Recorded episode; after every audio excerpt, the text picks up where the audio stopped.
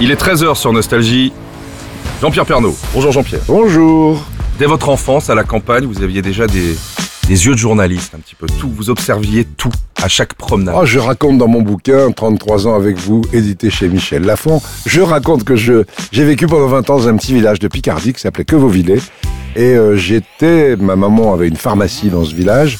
J'étais à l'école primaire et avec l'instituteur, on a monté un petit journal local. Et ça m'énervait profondément. J'écrivais des articles déjà. Le journalisme de proximité m'intéressait. Et je te pas, je devais avoir 11-12 ans. J'étais déjà en 6e ou en 5e au lycée, mais avec l'institut, on montait ce journal.